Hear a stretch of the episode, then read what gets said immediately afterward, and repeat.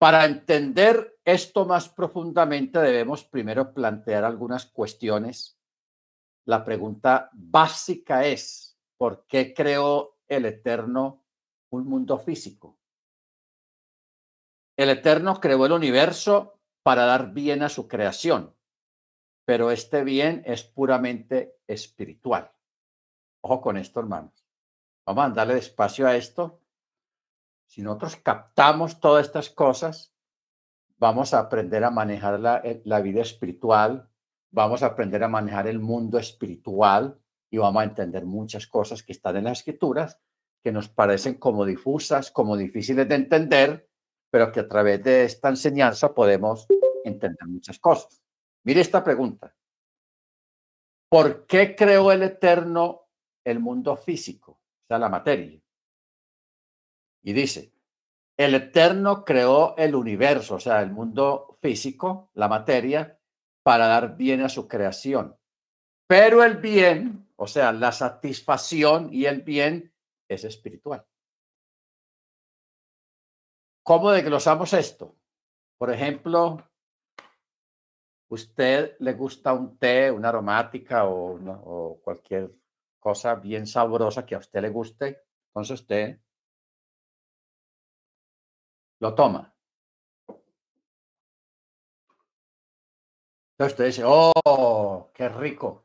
Pero entonces esa expresión de qué rico es una cuestión mental, espiritual. El goce es espiritual. Si usted ve la playa o una montaña o un valle o un lago bien bonito, usted ve algo físico, pero su gozo, su sorpresa y su emoción es espiritual. ¿Se da cuenta? Entonces, por eso dice, eh, el Eterno creó el universo y todo lo material para dar bien a su creación. Pero este bien se disfruta a nivel espiritual o llamémoslo a nivel emocional. ¿Ok? No se disfruta a nivel material. Porque usted no ha visto eh, alguna vez que usted vea algo muy bonito y los ojos le salten, se le salgan de, la, de las cuencas y empiecen a saltar los ojos de alegría. No, los ojos están ahí simplemente que transmiten el mensaje, lo que vieron literalmente, y lo llevan al cerebro y allí viene el goce espiritual. Ahora, si esto es cierto, ¿qué necesidad hay de un mundo físico? Antes de poder responder a esta pregunta, debemos de plantear una cuestión. ¿Cuál es la diferencia entre lo material y lo espiritual? Pero bueno, no avancemos todavía con esto.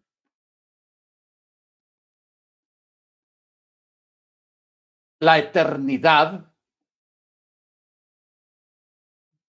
Mire usted lo que vamos a plantear acá. Cuando venga la resurrección, vamos a tener un cuerpo similar a este que tenemos, parecido, pero no igual. Parecido. La diferencia con ese cuerpo que vamos a tener en la resurrección es un cuerpo aparentemente en figura, parece material, pero es un cuerpo completamente transformado, renovado, similar al cuerpo del Mesías. Yo quiero que caigamos en cuenta de un detalle con el Mesías, con Yeshua. Hubo una diferencia en la vida del Mesías estando en el cuerpo nacido de mujer. La diferencia al cuerpo cuando ya había resucitado. ¿Ok? Cuando antes de la resurrección, antes de la muerte y la resurrección de, de Yeshua, él a nivel físico estaba muy limitado, a nivel físico. Él le decía a los discípulos, vamos para Galilea. Tenían que ir a pie. Hay que hacer el recorrido, sea en carreta, en caballo o a pie, lo que sea, pero había que hacer el recorrido del tiempo que se demorara una persona en ir a, a Galilea. Pero Yeshua, después de la resurrección, ya él aparecía y desaparecía. aparecía y desaparecía. Ya tenía un cuerpo glorificado.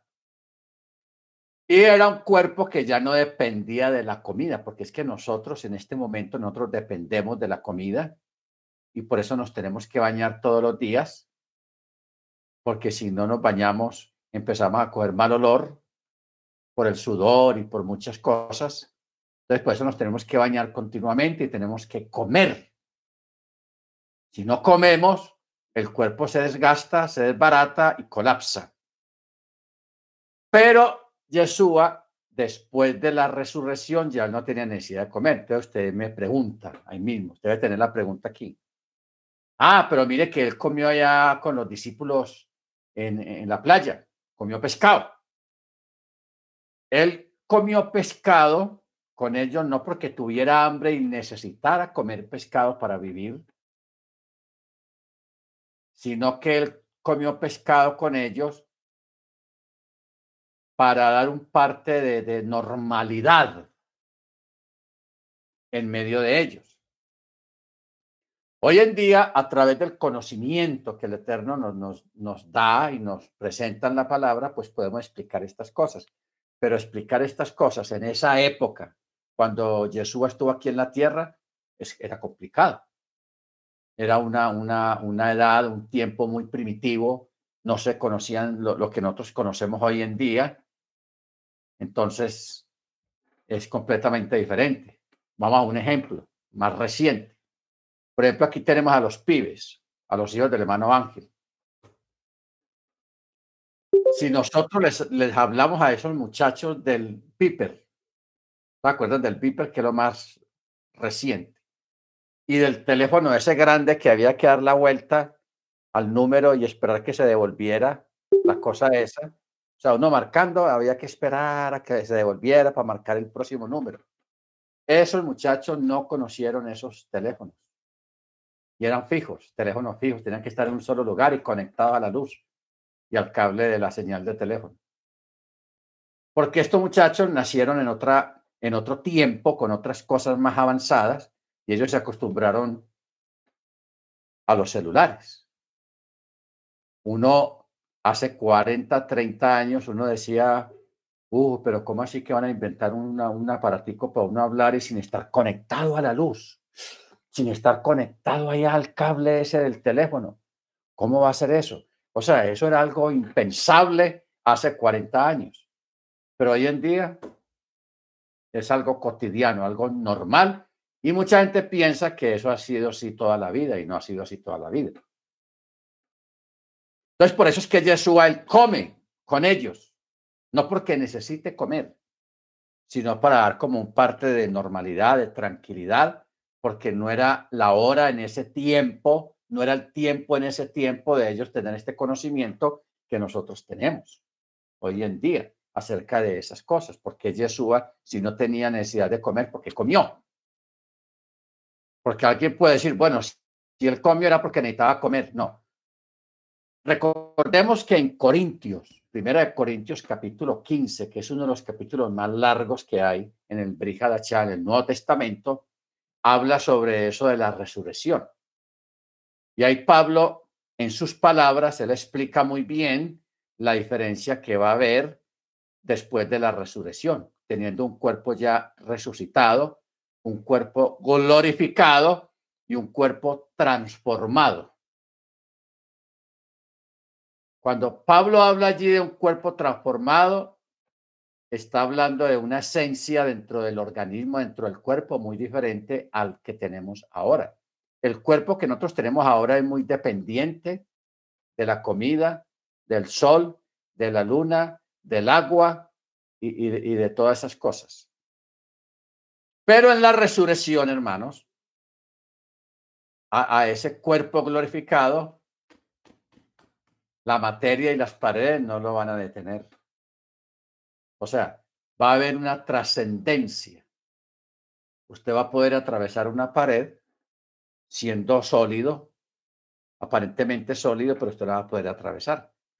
Puede hacer largos viajes en segundos, eh, eh, desaparecer y aparecer en otro lugar, porque así va a ser la vida con un cuerpo ya resucitado. Ahora, vamos a, ahondar más en el asunto. Recordemos, por ejemplo, a Lázaro, al hijo de Jairo, a todas aquellas personas que Jesús resucitó y que los apóstoles también resucitaron porque ellos también realizaron muchas resurrecciones. Esos cuerpos que resucitaron, resucitaron igual a como cuando murieron. O sea, no eran cuerpos glorificados, porque si hubieran sido cuerpos glorificados, esas personas todavía estarían vivas. Estarían vivas todavía. Pero para que hubieran y existieran cuerpos glorificados, el Mesías, en eso es que dice la escritura que él fue primicias, primigenio en la resurrección. Porque cualquier persona que no capte bien esto puede decir, ah, no, pues, ¿cómo así? Si antes de Jesús ya había resucitado mucha gente, había muchas resurrecciones, y es la verdad. Entonces, Yeshua es primicia en qué sentido? Es primigenio en qué sentido en su resurrección? Es primigenio en que el cuerpo con el que él resucitó va a ser el, el, el, similar y va a ser igual al que nosotros vamos a tener cuando seamos resucitados para gloria, no para vergüenza perpetua. ¿Ok? Ojo con esto. Cuerpos similares. Y, mire usted, hermanos, que hubo una leve diferencia en las facciones del rostro del Mesías. Porque yo me pregunto, ¿usted cree que los discípulos o Miriam no hubieran distinguido a Yeshua cuando resucitó, que apenas llevaba tres días, que no lo, que no lo habían visto? Tres días. A, una, uno se le va a olvidar el rostro de una persona en tres días, nunca. Mas, sin embargo, Miriam, la, Miriam, su madre, y la otra mujer que estaba ahí, ellas lo vieron y no lo reconocieron. Los apóstoles, cuando él se les presenta a ellos, ellos lo ven y, le, dan como dudas. ¿Será o no será? Eh, Tomás, a tomarle, cuando él se presenta la primera vez resucitado entre los discípulos, ellos le cuentan a Tomás que no estuvo ahí. Uy, me la perdí, ¿cómo así? No puede ser. Entonces, él no creía y él decía, no, yo creeré si lo vea. El, día que lo vea, ya sí les creo. Y si la próxima vez que ellos estaban reunidos en oración, Jesús se aparece en medio de ellos y de una van de, de Tomás. ¿Por qué la duda de que no lo reconocían, hermanos. Bueno, son dos dudas. Primero, de que haya resucitado, porque eso es una cosa impresionante, porque ellos fueron testigos de su muerte, todo lo que él padeció y el sufrimiento y la tortura que él tuvo, las heridas que él tuvo eran heridas de muerte, especialmente la del costado. Ya estaba muerto, pero el, tipo ese, el, romano ese, lo, lo traspasó y le hundió bien, bien hondo la, la, punta de la lanza. Eso no fue ahí una tocadita y ya. No, eso se la, se la enterró. Claro que ya ese cuerpo ya no sentía nada porque ya el Ruach había salido de ahí, el, el espíritu y el Nechamá, el alma, ya habían salido, pero, pero eso fue una herida, pues un, un tajo fuerte. Entonces, estamos hablando de heridas de muerte y que uno lea en los textos que ellos no lo reconocían, hermanos. Eso es tenaz. ¿Por qué? Porque sus pasiones cambiaron un poco. Porque recordemos, yo aquí tengo lentes, muchos de ustedes también usan lentes. Yo uso audífono para oír, porque no oigo bien. Pero en la resurrección, si una persona, un creyente, nació ciego, en la resurrección van a ser viendo normalmente. ¿Ok? Normalmente. Y no va a tener necesidad de lentes. ¿Qué tal uno aparecerá allá en el reino con, con lentes y audífono o bastón? Ah, eso sería tenaz. Eso sería muy bueno resucitar y todo eso, pero, pero seguir con esas cuestiones de, las falencias y de los defectos de aquí en este, en este mundo material, eso sería una cosa tenaz. Vaya, los cuerpos van a ser completamente saludables, perfectos y eternos. Porque el eterno, cuando levante esos cuerpos y los arme de nuevo, les va a poner, les va a sacar primeramente, les va a sacar la simiente del gusano, o sea, la, la, simiente de la, de la degeneración de la carne. Porque todos tenemos la simiente del gusano. Por eso es que el Eterno le dijo a Jacob, le dijo gusano de Jacob. Porque somos algo parecido. ¿Ok? Bendito sea el nombre del Eterno. Entonces, ojo con esos detalles, hermanos, porque en, la escritura hay esos detalles y la gente se pregunta cosas. Bueno, ¿qué pasó? Ah, aprovechando aquí, eh, un hermano me había mandado una pregunta hace unos días acerca de Yeshua cuando estuvo en el madero, porque él dijo el oí, el oí, la masa bataní. En español siempre escribieron, eh, Padre mío, Padre mío, ¿por qué me has abandonado? Que esa, esa traducción no quedó buena, no está bien. Él no dijo Padre mío, Padre mío, sino que dijo otra expresión, porque ese texto o esas mismas palabras están en los salmos. Y en los salmos no, no tampoco dice igual en el texto hebreo. Entonces, de ahí salta una pregunta. Si, si él era el mismo Elohim, ¿por qué está clamando, por qué me has abandonado? ¿Ok? Entonces, y ahí viene la, la gran pregunta. ¿Qué pasó ahí? ¿Qué fue lo que pasó ahí? Bueno, primero, el Ruach, como dice Pablo, estaba en Machía reconciliando consigo mismo al mundo, o sea, el espíritu del eterno. Porque en ese cuerpo llamado Yeshua Hamachía no había un espíritu normal como el que tienen todos los seres humanos, alma, cuerpo y espíritu, no. Sino que dentro de él estaba el Ruach del eterno el Ruach HaKadosh, el espíritu de santidad, estaba dentro de él haciendo lo que había que hacer, a lo que vino. Por eso en Juan dice, a lo suyo vino y los suyos no le recibieron. Bueno,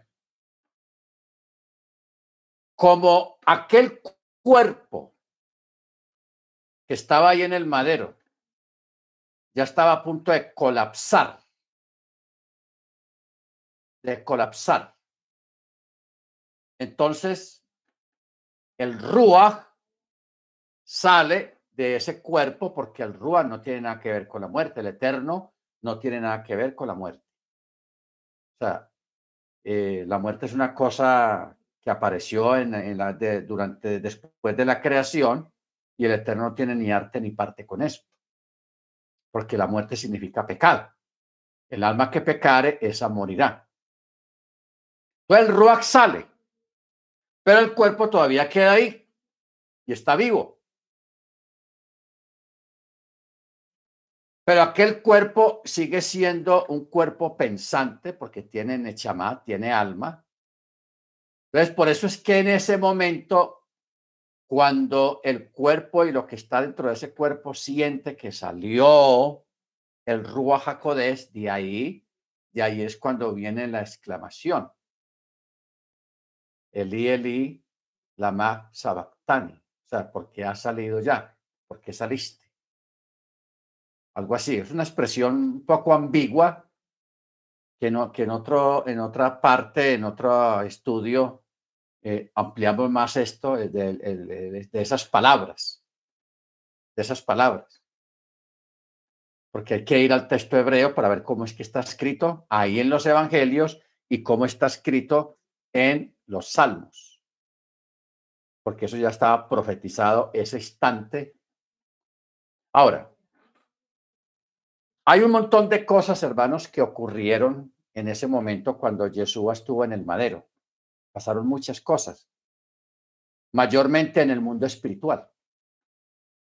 Por ejemplo, Pablo, hablando de eso, él dice de que Yeshua expuso a las potestades, los expuso en el madero. A ver quién me ayuda a conseguir ese texto de que él los expuso en el madero. ¿Qué, ¿Qué, fue lo que él expuso? Porque es que no olvidemos, hermanos, de que en el mundo espiritual hubo una negociación, hubo un, un negocio. El Eterno quería levantar a Israel, al hombre, a los descendientes. Colosenses 2.15, ¿Cómo? Colosenses 2.15. Colosenses 2.15. Nos metimos en un tema bravo. Bueno. 2.15. Ya. Pero vamos a leerlo a partir del verso 14. Colosenses 2.14 dice. Anulando el acta de los decretos que había contra nosotros, que nos era contraria, quitándola de en medio y clavándola en el madero. Hay que empezar por aquí. ¿Qué quiere decir esto que, que yo acabo de leer? Anulando el acta de los decretos que nos era contraria. Ustedes recuerdan que cuando estuvimos el estudio de los ángeles, eh, habíamos dicho de que hay un ángel que se llama el ángel escriba, que ese está al lado de nosotros desde que nacemos hasta que nos morimos. Entonces ese ángel, lo de él es, tiene aquí una, la, la, la, en, en, en la cintura, dicho pues, tiene un tintero y una pluma. Y aquí en la mano tiene el rollo. Cuando uno nace, pues el rollo está limpiecito, no tiene nada escrito. Pero ya cuando la persona, el niño o la niña es consciente ya de sus actos, el ángel comienza a escribir. Dijo una mentira piadosa, una mentira, eh, usted sabe, ¿no? Que las mentiras piadosas, que las mentiras graves y bueno, todo eso el ángel lo va escribiendo, las cosas buenas y las cosas malas. Cuando ya uno llega a los 20 años, pues ya, ya hay muchas páginas escritas ahí que el ángel ya ha escrito mucho, de todo, de nuestros actos y de nuestras palabras, sean buenas o sean malas. Entonces, claro, reconociendo nuestro instinto malo, natural, porque así lo dice la escritura, por cuanto todos pecaron, están destituidos de la gloria de Dios.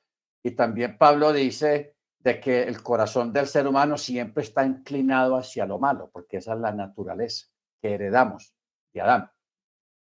Entonces, ¿qué pasa? La mayoría de lo que hay ahí escrito, hermanos, pues no nos, no nos favorece mucho. Muchas cosas malas. Eso es lo que Pablo está hablando aquí. Anulando el acta de los decretos que había contra nosotros, que nos era contrario. Cuando una persona con semejante récord, con semejante acta ahí, 30, 40 páginas, póngale una página por año, un ejemplo. Una persona tiene 40 años, son 40 páginas ahí de hmm, tremendo récord que hay ahí metido, escrito. Entonces, cuando una persona llega a la Torá, al Mesías, o hace techubá, esa persona lo que está haciendo es que está acudiendo donde está la amnistía, el armisticio, el perdón. Por eso es que hay que pasar por, por Machía. Hay que pasar por Machía. Los mismos judíos tienen que pasar por Machía. Si ellos no pasan por Machía, están fregados. ¿Qué pasa ya cuando una persona llega con, con, su, con su acta? Haciendo techuá en arrepentimiento, en conversión y todo eso. Que Yeshua toma el libro, ¡juácate! Y lo clava en el madero juntamente con él. O sea, el castigo de lo que estaba escrito ahí, que era para nosotros, él dijo, no, háganmelo a mí. Venga, lo que le iban a hacer a él o a ella, háganmelo a mí. Por eso es que a él lo golpearon, le hicieron de todo. Que eso era para nosotros. Pero él se ofreció por nosotros. Entonces, por eso lo que él hizo en el madero, hermanos, cuando fue colgado allá, cuando fue clavado allá, eso es lo que está hablando aquí. Dice, anulando, porque eso es una anulación, el acta de los decretos que era contra nosotros y que nos era contraria, la quitó del medio y la clavó en el madero, la clavó en sí mismo. Entonces, mire el verso, ahí sí podemos llegar al verso 15. Y habiendo en ella desarmado completamente a los principados y las potestades, los exhibió públicamente en el desfile triunfal.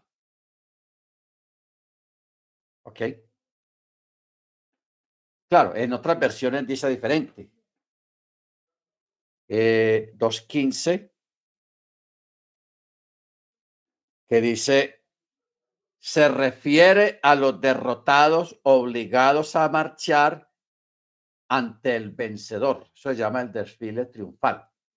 O sea, Pablo aquí está usando una, una, una práctica que había en esa época. Hoy en día ya no se hace eso. Pero en esa época sí. Que cuando un ejército, un país invadía otro país o un reino invadía otro reino y lo derrotaba, entonces a los prisioneros, al rey, a los príncipes, a los nobles derrotados, allá en la capital de los vencedores, preparaban un desfile, hermanos. Toda la población iba y en ese desfile hacían desfilar al rey derrotado, a la reina derrotada, a los príncipes derrotados, a los nobles derrotados, a los mejores soldados que sobrevivieron a la guerra, lo hacían desfilar delante del pueblo se llama el desfile triunfal. ¿Ok? Entonces, en el madero, hermanos, a un nivel espiritual, Yeshua desarmó, le quitó a Hasatán, que el Eterno lo reprenda, le quitó la llave, la autoridad que tenía sobre la muerte, sobre los seres humanos a través de la muerte. ¿Ok? Se las, eh, le quitó ese, ese poder, esa autoridad. Se la quita allá en el madero. Por eso es que dice que él los exhibió. ¿A quiénes? A los principados y a las potestades. ¿Qué son principados y potestades? Que esa palabra también está en Colosenses eh, 1.16. Porque dice, porque en él fueron creadas todas las cosas en los cielos y en la tierra visibles e invisibles, tronos, dominios, principados y potestades. Todo fue creado por él y para él. O sea, estas potestades y estos principados no son cosas buenas, sino que son seres que el Eterno mismo creó para que se encargaran de, manejar ese mundo oscuro, e, e, ese mundo de la muerte, porque el Eterno sabía lo que iba a pasar. Él no iba a permitir que, que el hombre cayó en desgracia, en el pecado, Adán, y que eso se volviera un desorden bien tenaz. No, de ninguna manera. Ah, se armó el desorden y cayó Adán. Bueno, pues eh, ya, ya hoy en adelante todo el que muere va, va a estar bajo el control y el imperio de la muerte. Es el que controla todo eso y tenía la llave y la, la autoridad y la autonomía sobre el mundo de la muerte. Pero vino y murió uno. Y, ese imperio, esos potestades dijeron, ah, ese es uno más. Son tres, porque eran tres. Los dos ladrones y Yeshua. Tres más. Pero entre ellos había uno que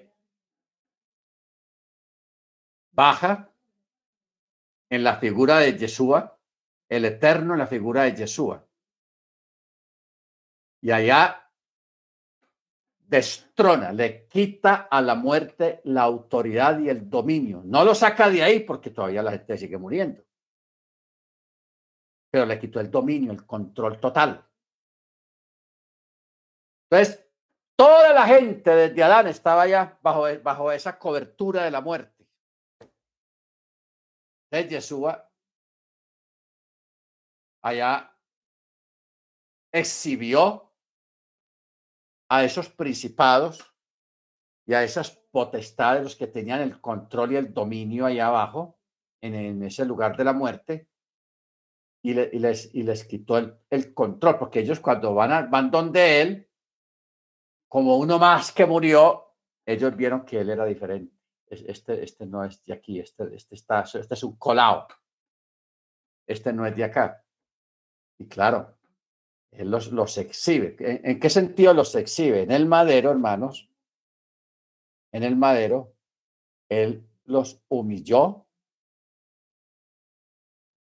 y cuando habla del desfile triunfal, que Pablo usa esa figura de lo que acabo de hablar hace un momento, acerca de los derrotados, de los vencidos, Él los exhibió delante de los ángeles, no delante de, la gente que estaba ahí al frente de aquel evento que estaba pasando literalmente, no. Los, apóstoles, los romanos, toda la gente que estaba allí presenciando ese holocausto, esa, esa muerte en el madero, ellos no vieron más allá de lo que vieron. Pero en el mundo espiritual, hermanos, eso sí se revolcó. Y se revolcó tanto y de una manera tan extraordinaria que mire usted lo que dice los evangelios, que cuando Yeshua muere, el cuerpo fallece, las piedras se daban unas contra otras. Se golpeaban a sí mismo las piedras. Eso debió ser un fenómeno sobrenatural muy tenaz. Porque las piedras se golpeaban hasta que se partían. Muchos justos que ya habían muerto resucitaron. O sea, eso, eso fue una cosa apoteósica, hermano, lo que, lo que pasó. Realmente ese es uno de los eventos dentro de, después de Adán, después de la creación, es uno de los eventos más grandes. La, la diferencia fue que fue un evento que sucedió a un nivel espiritual.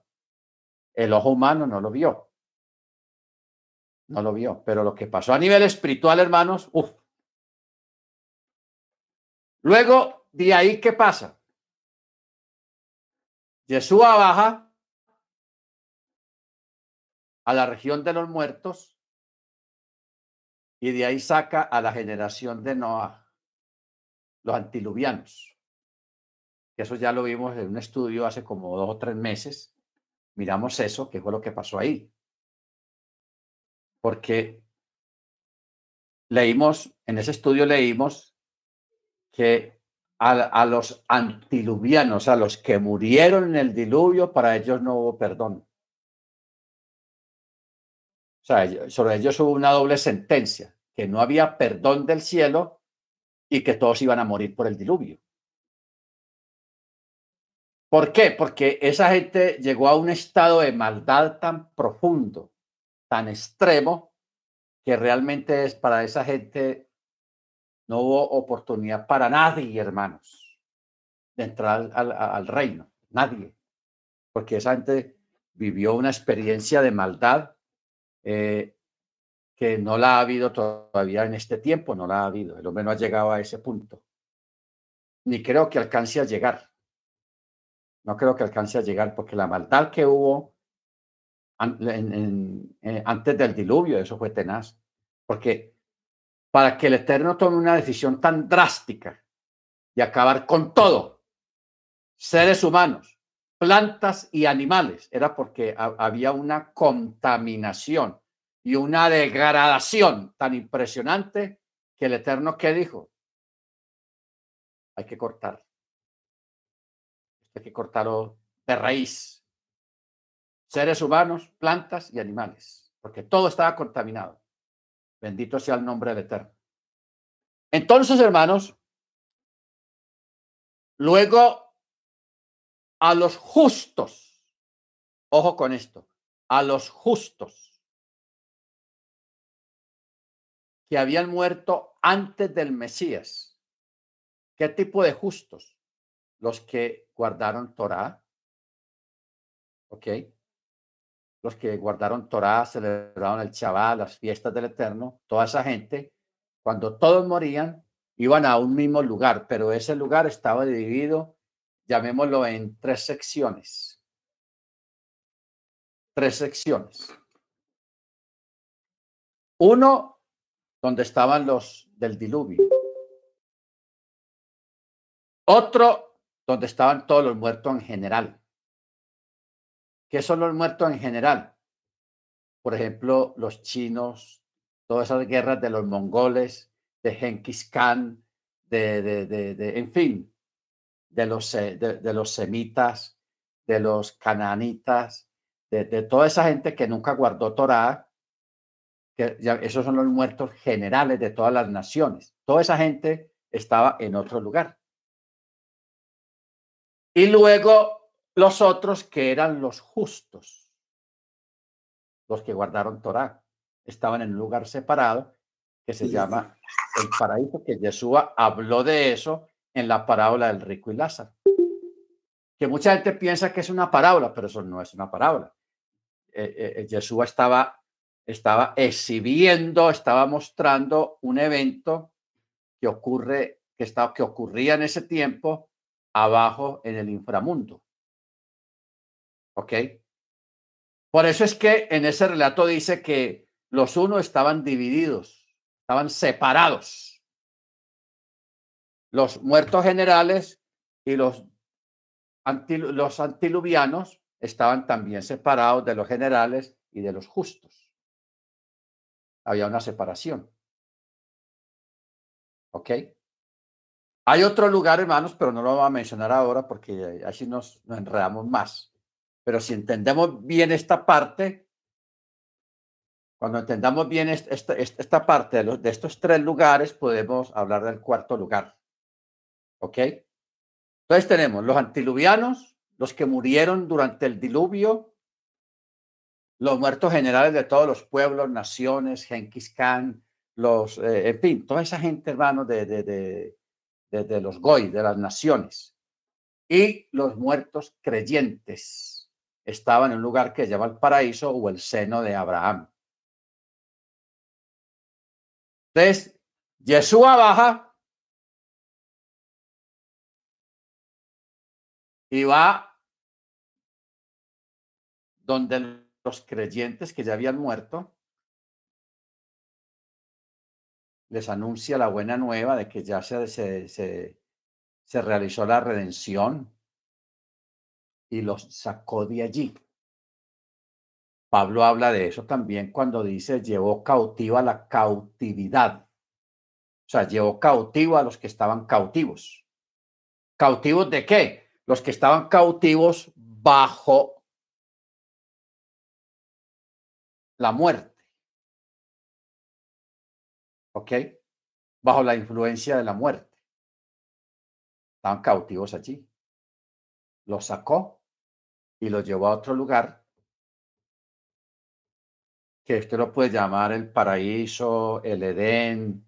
Eso tiene muchos nombres, pero él los, los llevó a otro lugar, los sacó de allí, porque al él tomar control sobre el imperio de la muerte, entonces él lo saca de allí a un lugar donde la muerte no tiene ninguna incidencia sobre ellos, sobre los creyentes. Por eso es que Jesús dijo que el que creyera en mí, yo lo guiaré aún más allá de la muerte. Ya el Eterno, Yeshua, él, trazó un camino a través del sacrificio en el madero y de su resurrección, ya él trazó un camino diferente para los que crean en él y guarden mandamiento. ¿Ok? Y guarde mandamiento. Bendito sea el nombre del Eterno. Entonces vamos entendiendo, hermanos, cómo funciona todo al otro lado.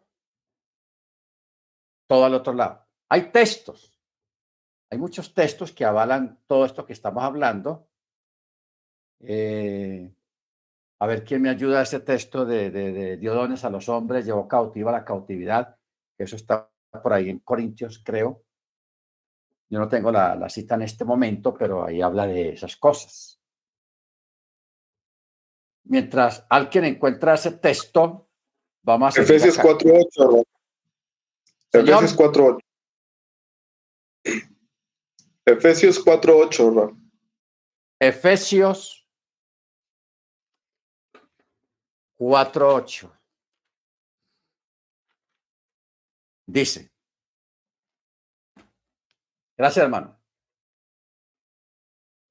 Pero vamos a empezar a partir del verso 7. Dice, a cada uno. Entonces nos fue dada la gracia según la medida del don del Mesías. Don. Por lo cual dice, subiendo a lo alto, llevó cautiva a los cautivos o la cautividad y dio dones a los hombres. Y eso de que subió, ¿qué significa? Sino que también había descendido, porque si alguien sube es porque estaba abajo, pero abajo de dónde? Mire Pablo cómo aclara eso bien y cómo él mismo se hace la pregunta. Y eso de que subió, ¿qué significa? Sino que también había descendido. ¿A dónde? A las profundidades de la tierra, así lo llamaban en ese tiempo. Hoy en día, en palabras modernas, se les llama el inframundo. El inframundo, o sea, lo que hay debajo de nuestros pies. A kilómetros de distancia hay un inframundo. Ya dimos la clase sobre eso. Más adelante la volvemos a dar. Cómo está distribuido el inframundo, qué es lo que hay allá, quiénes y por qué, y cuándo, cómo y por qué. Bueno. Usted dice que había descendido a las profundidades de la tierra. El que descendió es el mismo que también ascendió por encima de todos los cielos para llenar todas las cosas. ¿Qué quiere decir esto de llenar todas las cosas? ¿Se recuerdan eh, el estudio de los siete cielos? Dejemos el séptimo aparte porque ese es el, el lugar del trono. Pero los otros seis cielos. Los otros seis cielos, el Eterno los había creado y los había preparado para después de la resurrección del Mesías. O sea, cuando el Mesías resucita, pasaron muchas cosas y esos lugares, esos seis cielos fueron transformados. Ahí fue ubicada muchas cosas. Ahí en, el, en uno de esos cielos es donde están los creyentes, lo que, lo que Jesús llama en la parábola del rico y Lázaro, el, el, el, seno de Abraham o el paraíso o el Edén, tiene muchos nombres, pero en uno de esos cielos está ubicado todos los creyentes. Allá están. ¿Ok? Allá están. En otros cielos es donde está Enoch, donde está Elías, que a nosotros nos fue vedado el saber qué hacen ellos, qué han hecho ellos durante todo este tiempo que han estado ahí. Algunos sabios han dicho algunas cosas. Dicen que, por ejemplo, Enoch es el gran escriba, porque eso está en el, libro de Enoch. Y otros libros mencionan a, a Enoch como, como con el título del gran escriba. El gran escriba. ¿Qué es lo que escribe? No sabemos algunas cosas, hermanos, porque hay mucho material, hay muchos escritos que están vedados, están sellados. Que eso usted lo ve en Daniel, que el Eterno le estaba mostrando a Daniel varias cosas y al último le dijo, No escribas eso, séllalo. No lo escribas. Séllalo hasta el tiempo del fin. O sea, e, e, esas cosas que fueron selladas, tanto en Daniel como en, Apocalipsis, se van a, abrir en los tiempos finales. O sea, nosotros vamos a tener acceso a esos documentos en los tiempos finales para que nos edifiquemos y para que sepamos qué es lo que, qué es lo que está pasando, qué es lo que estamos viviendo. ¿Ok? Entonces, si a nosotros nos toca esos tiempos finales vivos y estamos dando estas clases, téngalo por seguro que todos nosotros vamos a tener conocimiento de eso. Que en este momento está ahí vedado, está como el documento El documento está ahí, pero está, tiene un sello y no se puede abrir. Pero que hay algo ahí escrito, hay algo escrito. Cuando el Eterno permita que los sellos sean quitados y que los podamos abrir, wow, empezamos ya a mirar las maravillas que ya estaban escritas desde hace siglos pero mira que hasta ahora los podemos leer. Y aparte de leerlos, interpretarlos. Interpretarlos. Entonces, cuando nos toque ese tiempo, hermanos, oh, nos vamos a dar un banquete de, de palabra, de enseñanza, de conocimiento, para que no, no nos extrañemos acerca de lo que está pasando. ¿Por qué me está pasando esto a mí? porque no está pasando en este tiempo esta, esta, estas cosas, eso lo vamos a entender. ¿Ok? Porque ¿para qué tener conocimiento de eventos que todavía no han llegado? Porque ¿sabe qué pasa con eso? Cuando, cuando hay conocimiento completo de, eventos que todavía no han llegado, que la gente empieza a inventar y a desviar y a desviar lo que realmente el Eterno dijo cuando se escribió el documento. En cambio, si el documento se abre cuando están aconteciendo las cosas, ahí uno dice, ah, ya vea, eso está aquí. Aquí dice, esto que está pasando. Eso otro que está pasando, aquí dice, hmm, el Eterno es bueno. ¿Se da cuenta? Esa es la forma de cómo funcionan las cosas del Eterno. Por eso es que hoy, que hoy en día hay tanta secta, tantos grupos religiosos debido precisamente a eso, que hay gente que se adelanta a interpretar lo que, no, lo que todavía no se puede interpretar. ¿Ok? Porque la gente sale inventando.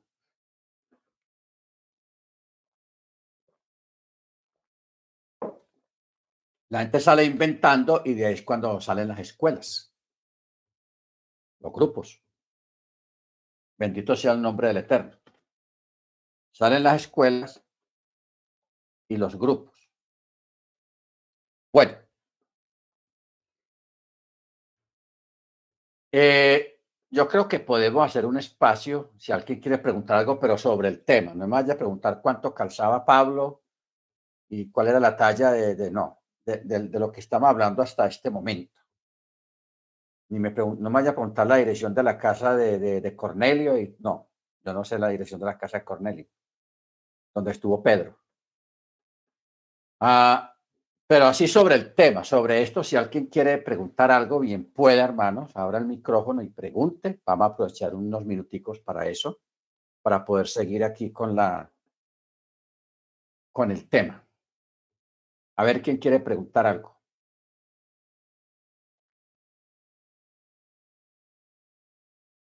More, yo quiero, yo no sé si preguntar o añadir o, qué, porque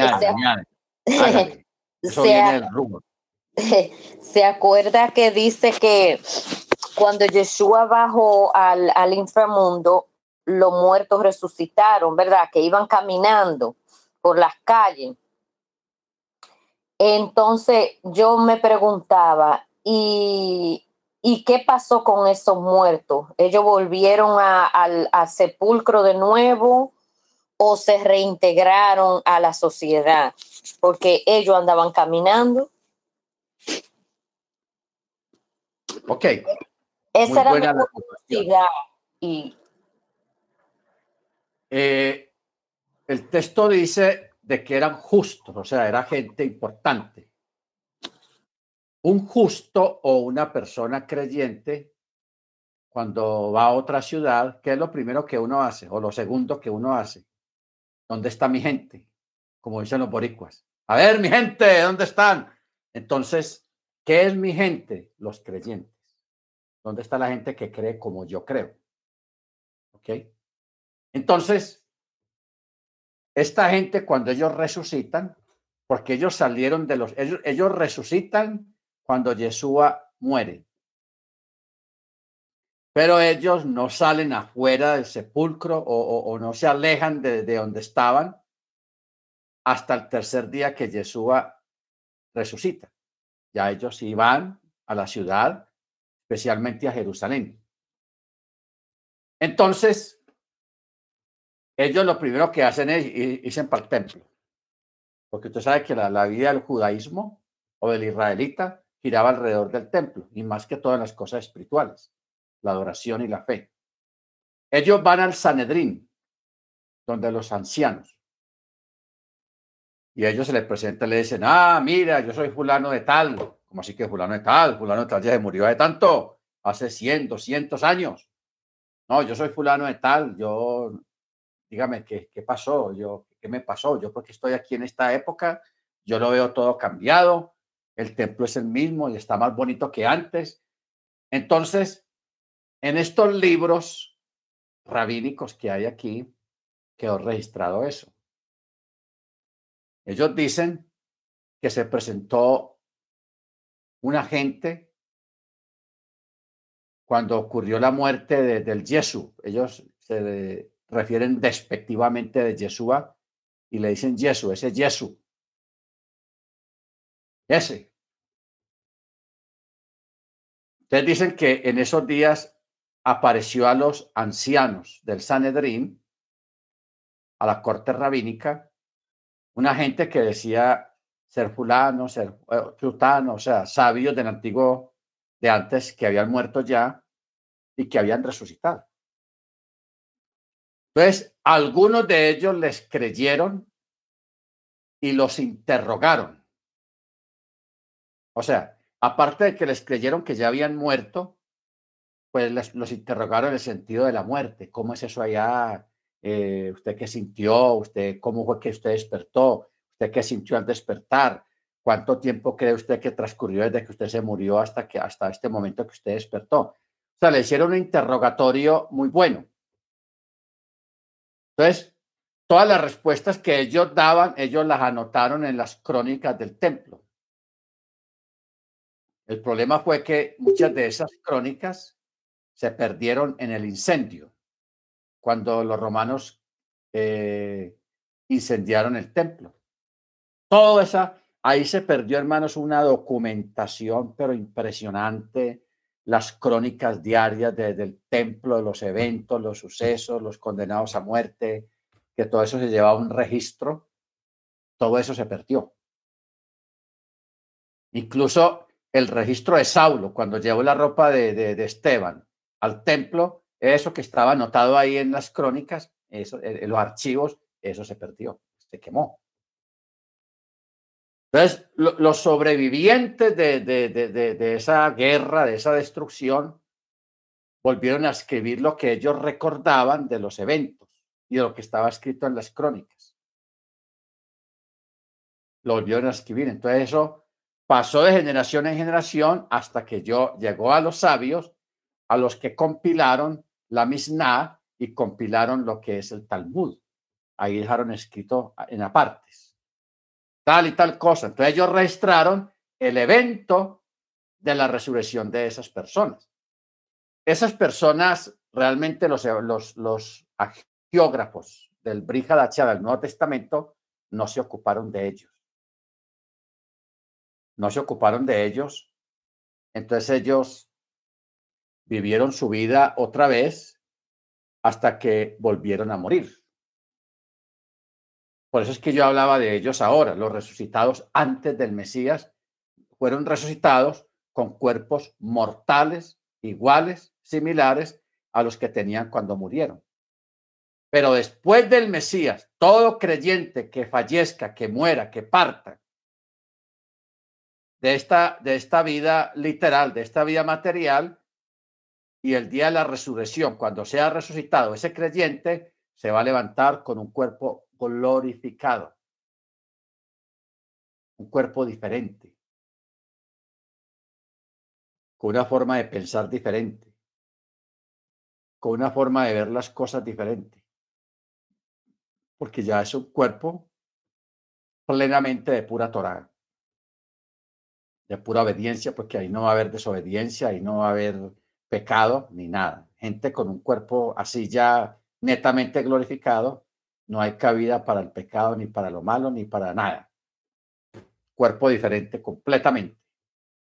Baruch Entonces, pero esta otra gente, los que resucitaron, ellos sí volvieron a morir.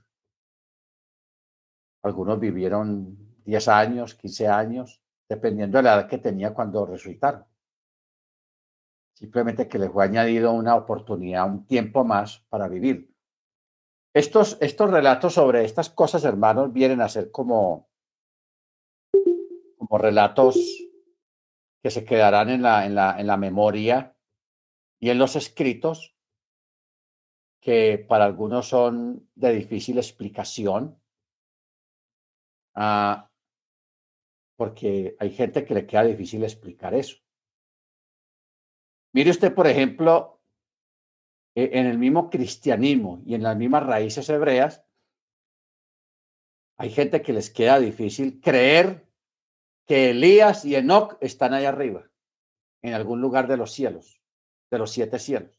Ellos no creen. Entonces ellos inventan. Entonces dicen, no, lo que pasa es que lo que el Eterno hizo fue que los llevó del lugar donde vivían y los puso en otra parte. Y por ahí murieron. Pero es que la, la Biblia no dice eso. ¿Qué dice Elías? Vino un carro de fuego, guácate, y se lo llevó para arriba y nadie lo, no lo vieron a ver, pero se lo llevó para arriba. ¿Qué dice Enoch? No, por él no bajó un carro de fuego. El mismo Eterno se lo llevó en cuerpo y alma para uno de los siete cielos, o sea que lo transformó lo transformó para que pudiera flotar, para que pudiera eh, estar en esa otra dimensión, en ese otro mundo, y, no, y no morir en el intento, sino estar vivo hasta este momento. Y tener prácticamente un cuerpo netamente inmortal. Un cuerpo inmortal en el que los años no le pasan. O sea, si el Eterno nos permitiera en este momento ver a Elías, lo veríamos tal cual físicamente como cuando se fue. Ni años más ni años menos, igual. Porque cualquiera puede decir, no, ya ese viejito ya está tan viejito porque ha pasado tanto tiempo y pero cuando se lo llevó al carro de fuego, él tenía, era más joven. No, lo vamos a ver tal cual como estaba en, el momento que, que fue arrebatado, que fue levantado. ¿Ok? Muy bien, sigamos. ¿Qué necesidad hay? Sí, hermana. More, es que usted nos dijo que si podíamos preguntar algo. Este, cuando uno ora, de, hablando de la de lo cautivo, se lo llevó la cautividad, uno puede orar por ejemplo, en el nombre de nuestro Adón Yeshua HaMashiach, yo llevo cautivo mis problemas, mi, mis miedos, mis temores.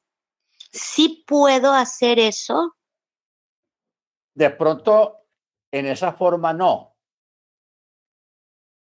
En esa forma no, porque los miedos y los problemas son cosas naturales que se presentan en la vida de los seres humanos mortales la mejor forma de orar sería eh, que el Eterno nos dé autoridad y control. Autoridad y control sobre nuestros problemas y las situaciones que uno esté viviendo. O sea, tomar control de las, de las cosas. Y como uno tiene que tomar control de las emociones, hay que tomar control de, del carácter, hay que tomar control de, de, muchas cosas que se presentan en la vida de uno, la, el, con la economía, el control de la, de la, de la cula, de la, de la comida, el no comer más de lo que uno deba de comer. O sea, tomar control, pero que el Eterno le dé a uno la autoridad y la sabiduría para hacerlo. No al estilo de, de tomar cautivo esas falencias que nosotros tengamos o esos problemas, no, porque, porque no hay forma de, tomarlos cautivos, pero sí hay forma de controlarlos, de, de ejercer control sobre todas esas cosas, a través de la oración y a través de la de uno de, de los dones más difíciles que hay, que es la paciencia. La paciencia. Por eso es que el, predicador dice, en vuestra paciencia poseeréis vuestras almas. O sea, ¿qué quiere decir el texto? Que nosotros siendo pacientes podremos tener control de los eventos que ocurran a nuestro alrededor y que nos afecten. Tomar control de ellos. Y eso se ejerce es a través de la paciencia. Por eso Pablo dice, sed pacientes y orad. La paciencia. Eso es complicado. O sea, la, la paciencia, hermanos, eso, cultivar la paciencia es una cosa muy dura, muy tenaz, pero que hay que hacerlo porque esa es la única forma de, de, de tomar control de muchas cosas y no dejarnos llevar por las emociones y por muchas cosas. Amén, hermana. Mana Jennifer Bueno. Amén, More.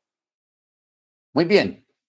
Se habla de lo material y de lo espiritual como dos conceptos distintos.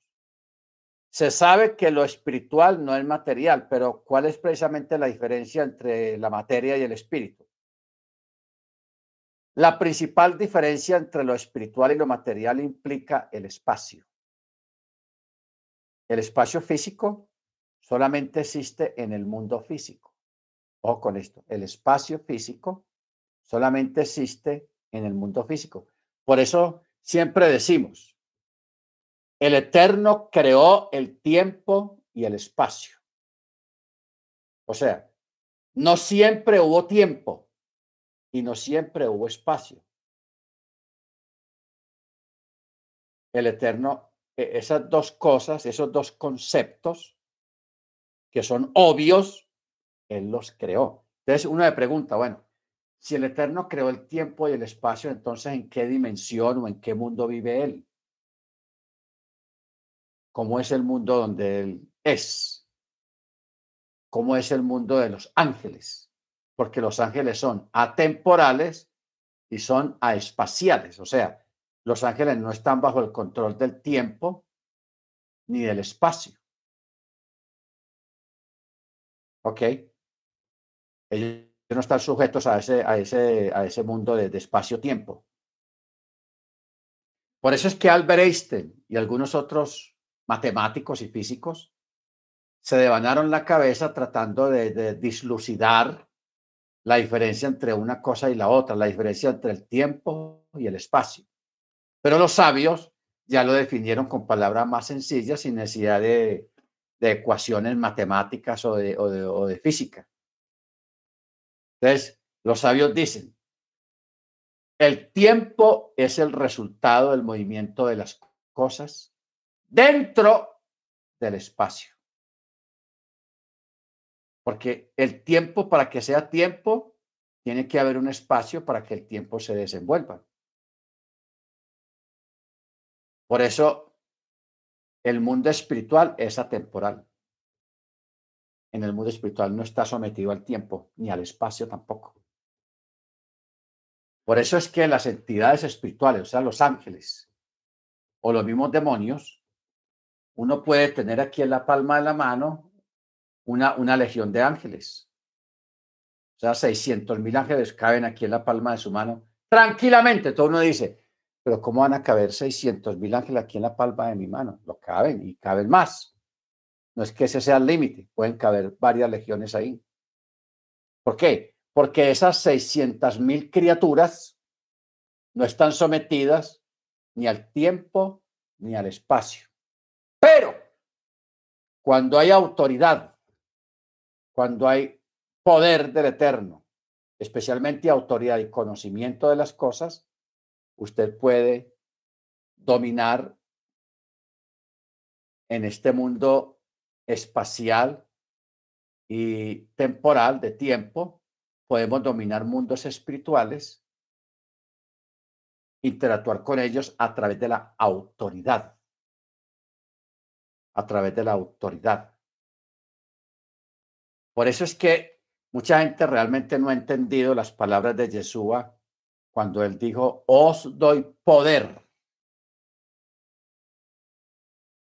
os doy autoridad sobre los demonios, sobre los espíritus. Por eso dice, estas señales seguirán a los que creen. En mi nombre echarán fuera demonios, hablarán nuevas lenguas, pondrán su mano sobre, las serpientes y no los dañarán. Entonces mire que ahí está, está dando autoridad sobre un mundo material y sobre un mundo espiritual las dos dimensiones, el material y el espiritual. El material tiene que ver con las enfermedades físicas que hay en el cuerpo de las personas y los eventos físicos que hay en la naturaleza.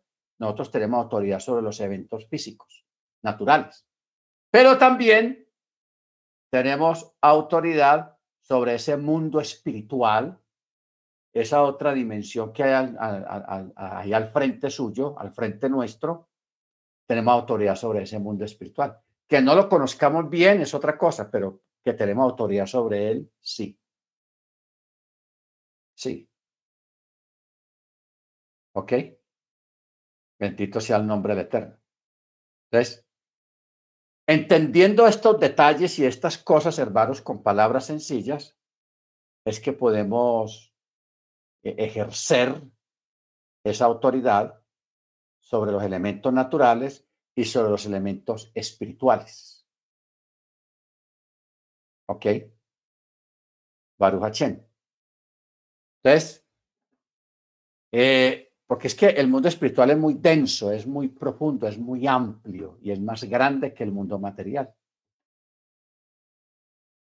Ahora, en el dominio espiritual, mire usted cómo va esto. En el dominio espiritual también se dan dos conceptos de distancias y proximidad. Estos no tienen el mismo significado en el mundo físico.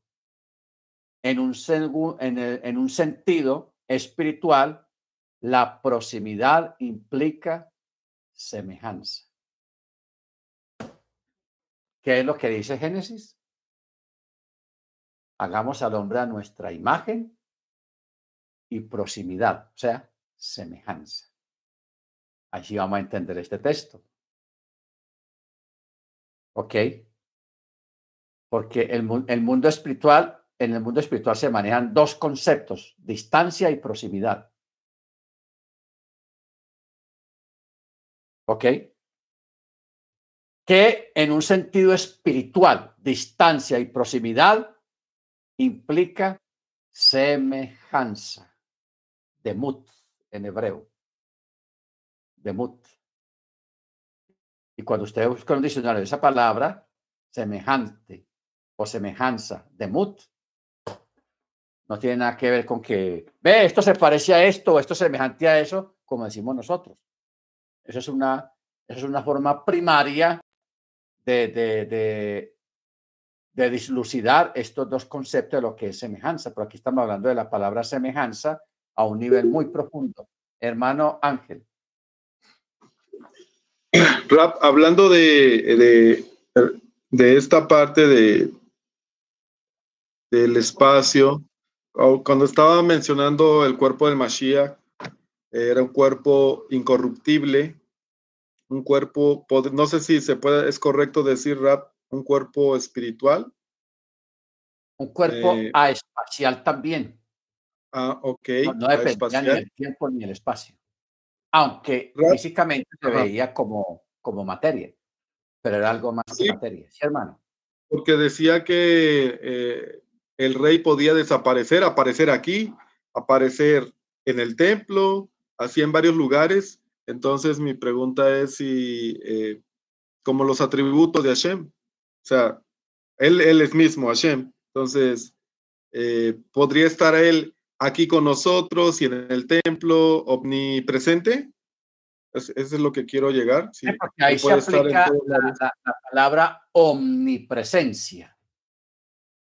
Lo que ocurre es que la, cuando hablamos de la omnipresencia, se está hablando la omnipresencia a través de conocimiento y a través de que no hay barreras, no hay paredes, no hay distancias que puedan interferir en la omnipresencia del Eterno, porque Él está en todo lugar.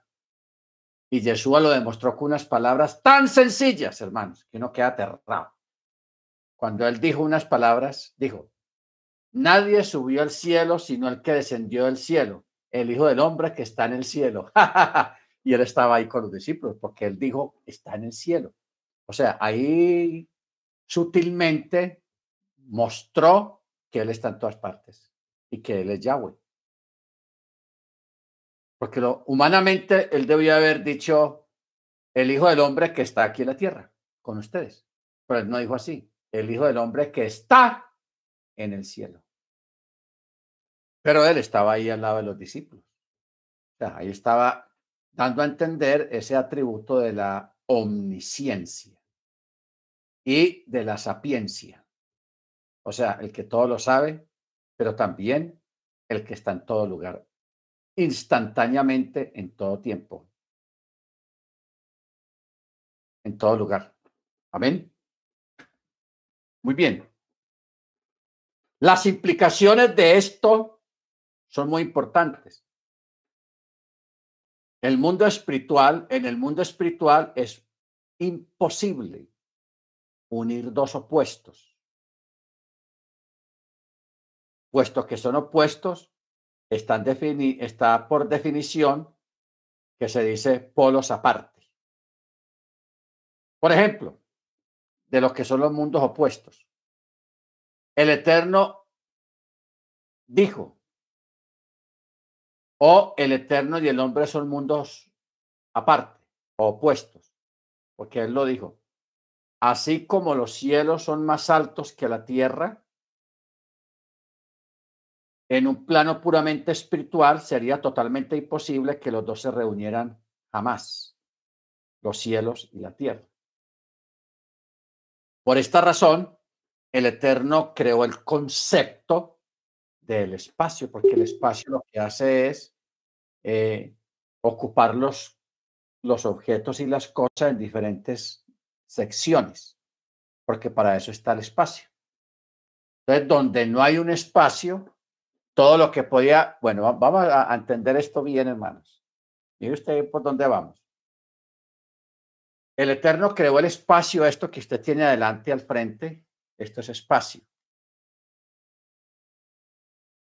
Pero en el espacio usted ve que usted, de aquí a acá hay, una, hay, hay, hay un espacio y todos los objetos ocupan su lugar dentro del espacio. Ahora, si no hubiera espacio, entonces, los objetos, las cosas, ¿cómo serían entonces? ¿Dónde los ubicamos?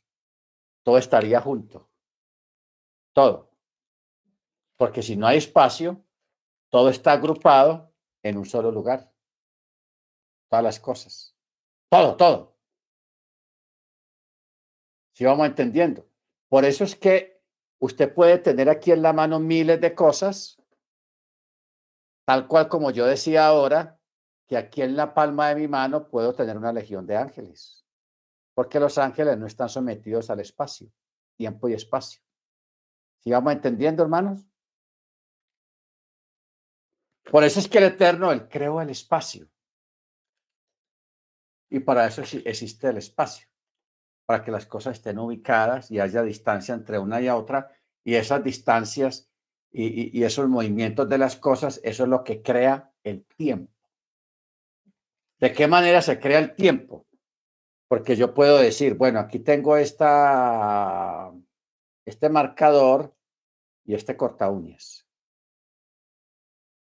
Si yo digo, voy a juntar el marcador con, la, con el corta uñas, eh, yo puedo crear un, un tiempo en que se demora el marcador para estar al lado del corta uñas. Puede ser tres segundos, dos segundos o milésimas de segundos que se demore. Pueden ser milésimas. Entonces, la distancia de los objetos dentro del espacio es lo que crea el tiempo. El tiempo lo crea es el movimiento de las cosas. No sé si usted ha leído que en estos días ha ocurrido un fenómeno en el planeta Tierra, que los días pasan más rápido. ¿Por qué? Porque la Tierra se está moviendo un poco, unas milésimas más rápido que antes. Milésimas. Más rápido. Entonces, los días son el tiempo pasa más, más, más corto, pasa más rápido, porque hay más velocidad en la rotación y la traslación de la Tierra. Hay una mayor velocidad. Eso aumentó una velocidad que son milésimas, que eso no se nota, porque nadie lo ha notado.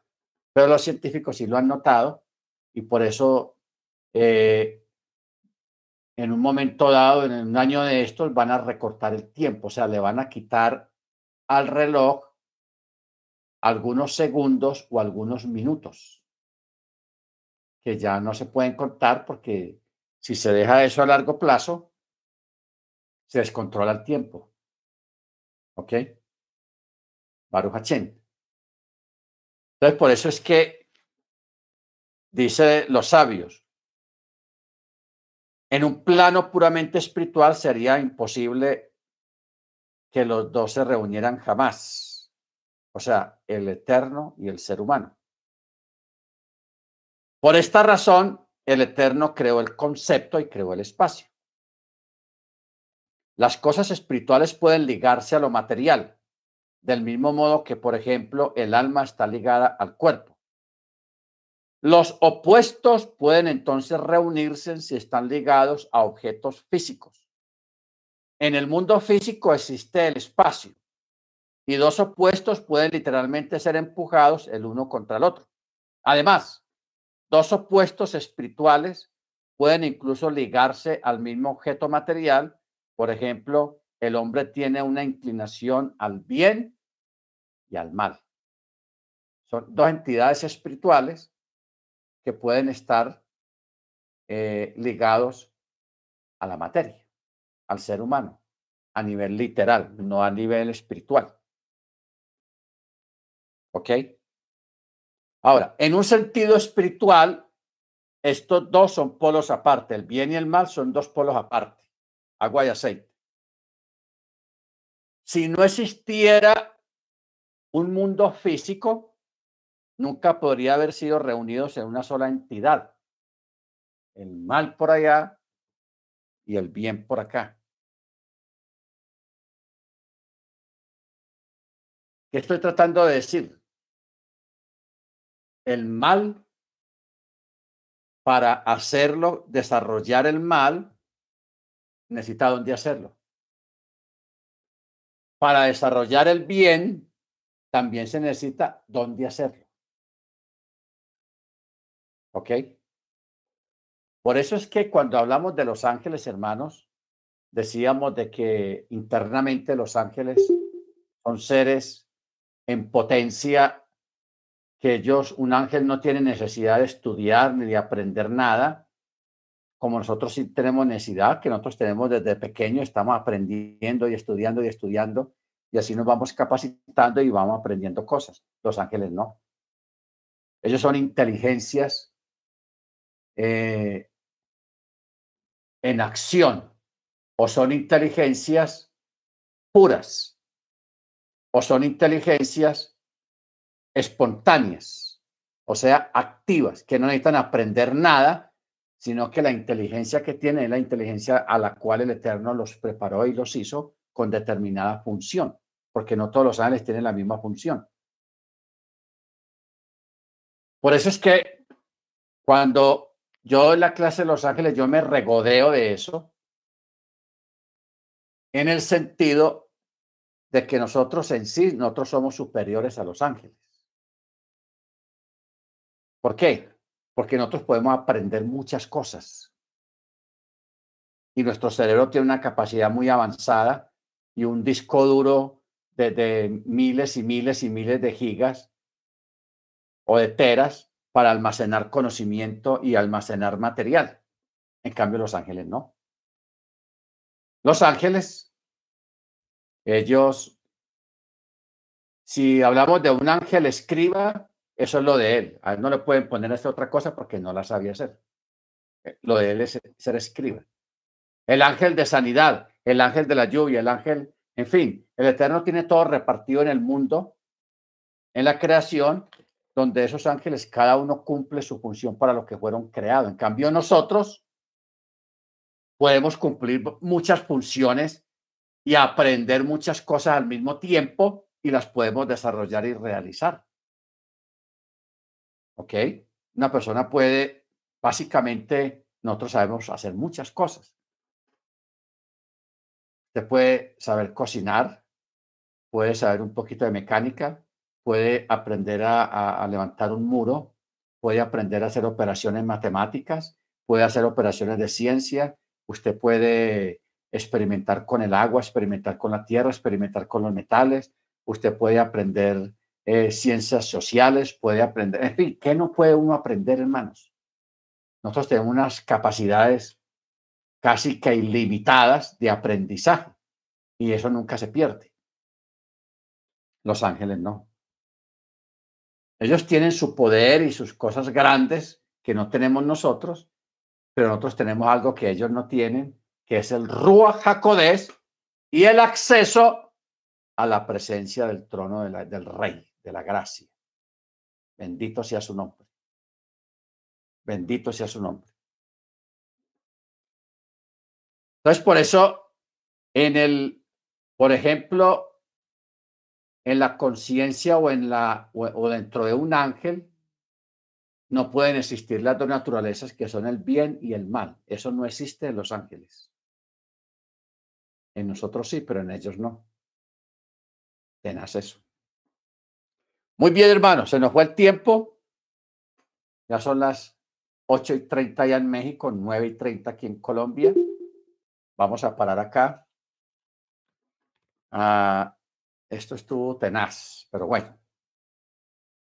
Ahí poco a poco vamos entendiendo muchas cosas que el Eterno nos va capacitando y preparando para su honra y para su gloria. Amén.